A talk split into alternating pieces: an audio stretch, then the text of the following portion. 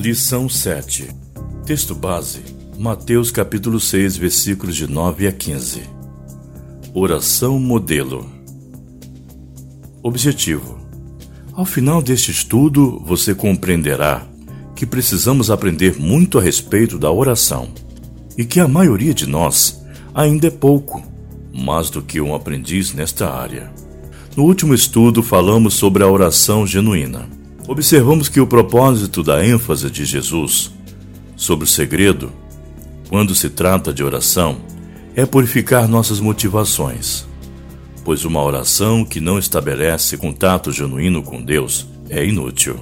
À luz do texto proposto, examinaremos a oração modelo de Mateus em paralelo com Lucas, no capítulo 11, versículos de 1 a 4. Lucas apresenta algo mais curto, primitivo, enquanto Mateus adapta ao uso mais congregacional. Dá ênfase ao fato da consciência de que não podemos excluir ninguém quando nos achegamos a Deus. Como o princípio de Mateus 5, versículo 23 e 24. Se, pois, ao trazeres ao altar a tua oferta, ali te lembrares de que teu irmão tem alguma coisa contra ti, deixa perante o altar a tua oferta. Vai primeiro reconciliar-te com teu irmão, e então, voltando, faze a tua oferta. Em Mateus vemos o equilíbrio entre a proximidade e a transcendência de Deus com a intimidade familiar. Deus é Pai, mas permanece transcendente. Por isso, solenidade e reverência devem fazer parte do nosso relacionamento. Primeiro ponto: quem tem Deus por Pai não é egoísta. Esse paradoxo que existe respeito e honra faz parte do todo na vida cristã. Deus está em Cristo e nós encontramos Cristo nas outras pessoas, pois no reino de Deus não se faz acepção de pessoas.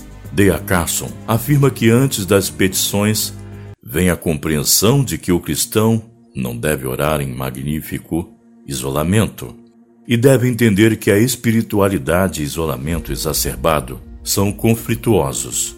1 João capítulo 5, verso 1. Nesta compreensão, ao me dirigir a nosso Pai, minha preocupação é com o nosso pão de cada dia, nossos pecados e nossas tentações, não somente com as minhas.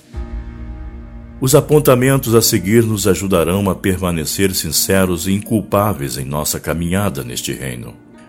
Ele está nos céus. Portanto, não rompa o limite da intimidade.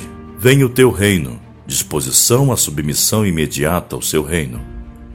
Seja feita a tua vontade, o desejo para que a vontade de Deus se cumpra. O pão nosso de cada dia, suprimento para necessidades diárias. Observe o versículo 12. Perdoa as nossas dívidas. Está ligado também ao que pode estar nos devendo. Não nos deixe cair em tentação. Nossa justiça própria é vencida pela consciência de necessidade de ajuda. Segundo ponto: quem tem Deus por Pai vence a amargura. Temos uma súplica para evitar a tentação.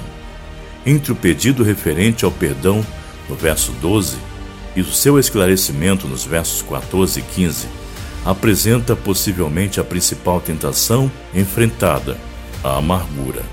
Carson fala da tentação de manter um verniz de religião verdadeira, mesmo quando os pensamentos secretos estão tomados por corrupção. A amargura pode ser uma resposta pecaminosa ao sofrimento, causada pela incredulidade na justiça, na justiça e soberania de Deus mesmo quando seu propósito é oculto. A amargura é um problema interno que, se mantida, se manifesta externamente. Hebreus 12, verso 15. É como uma raiz que brota e contamina muitos.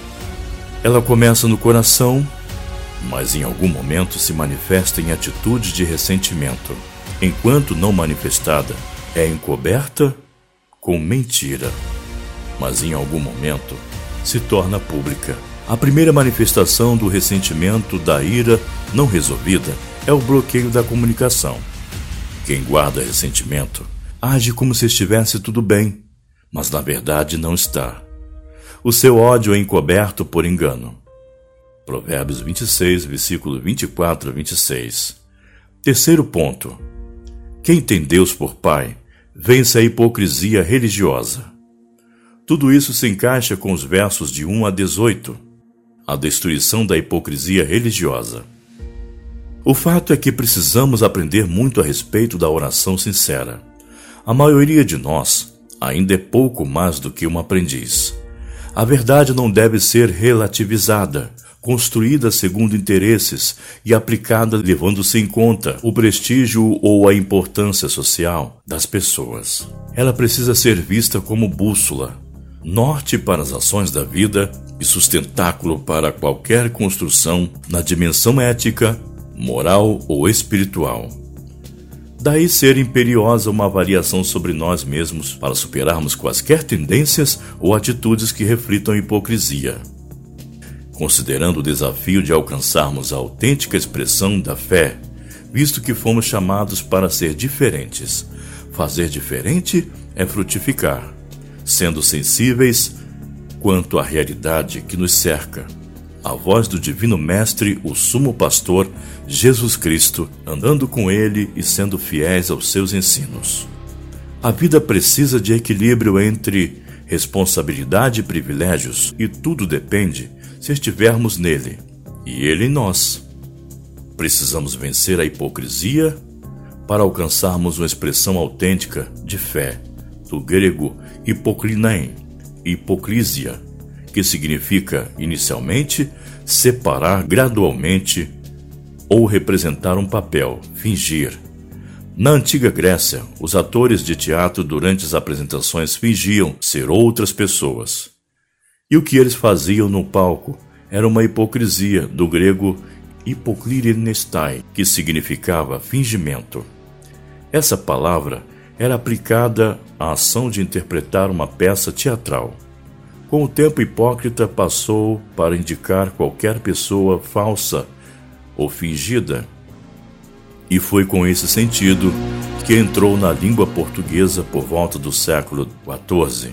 Emanuel Luciano Cozendei, página 17 e 41. Conclusão: Na oração do Pai Nosso aprendemos redenção, autoridade, adoração, governo, submissão, provisão, perdão proteção, libertação e segurança. Além disso, a importância de equilíbrio em nossa relação com Deus é a importância da espiritualidade que nos aproxima ao invés de afastar-nos. No Evangelho de Lucas, no capítulo 11, verso 1, a oração do Pai Nosso nasce do desejo dos discípulos em aprender a orar. Expressa uma espécie de insuficiência que lateja no coração humano, como escreve Abraham Hitchell, no tratado que escreveu sobre a oração. Não nos recusamos a orar, apenas sentimos que a nossa língua está presa, que nossa mente está inerte, que nossa visão está embaçada. Precisamos conversar sobre oração e orar, pois oramos menos do que deveríamos. Precisamos buscar a motivação correta com valores corretos para uma vida correta diante dele. Romanos capítulo 8, versículos 26 e 27, como apontou o pastor Billy Graham, quando tinha 99 anos. Dobre seus joelhos e ore até que você e Deus se tornem amigos íntimos. Para pensar e agir. A comunhão é dádiva de Deus em seu reino. Você tem amigos de oração? Se não, por quê? Nós somos filhos de Deus que é nosso Pai amoroso e querido. Você compartilha com ele as suas amarguras e tristezas? Faça isso agora. Ao orar, você o faz com motivações corretas e valores corretos ao reino de Deus? Deus te abençoe e bom estudo. Leitura diária. Segunda-feira. Lucas, capítulo 11, versículo 4. Terça, Mateus capítulo 5, 23 e 24. Quarta, Mateus capítulo 25, 31 a 46. Quinta, 1 João capítulo 5, verso 1. Sexta, Lucas 11, verso 1. Sábado, Romanos capítulo 8, versículos 26 e 27. Domingo, 1 Timóteo capítulo 2, verso 8.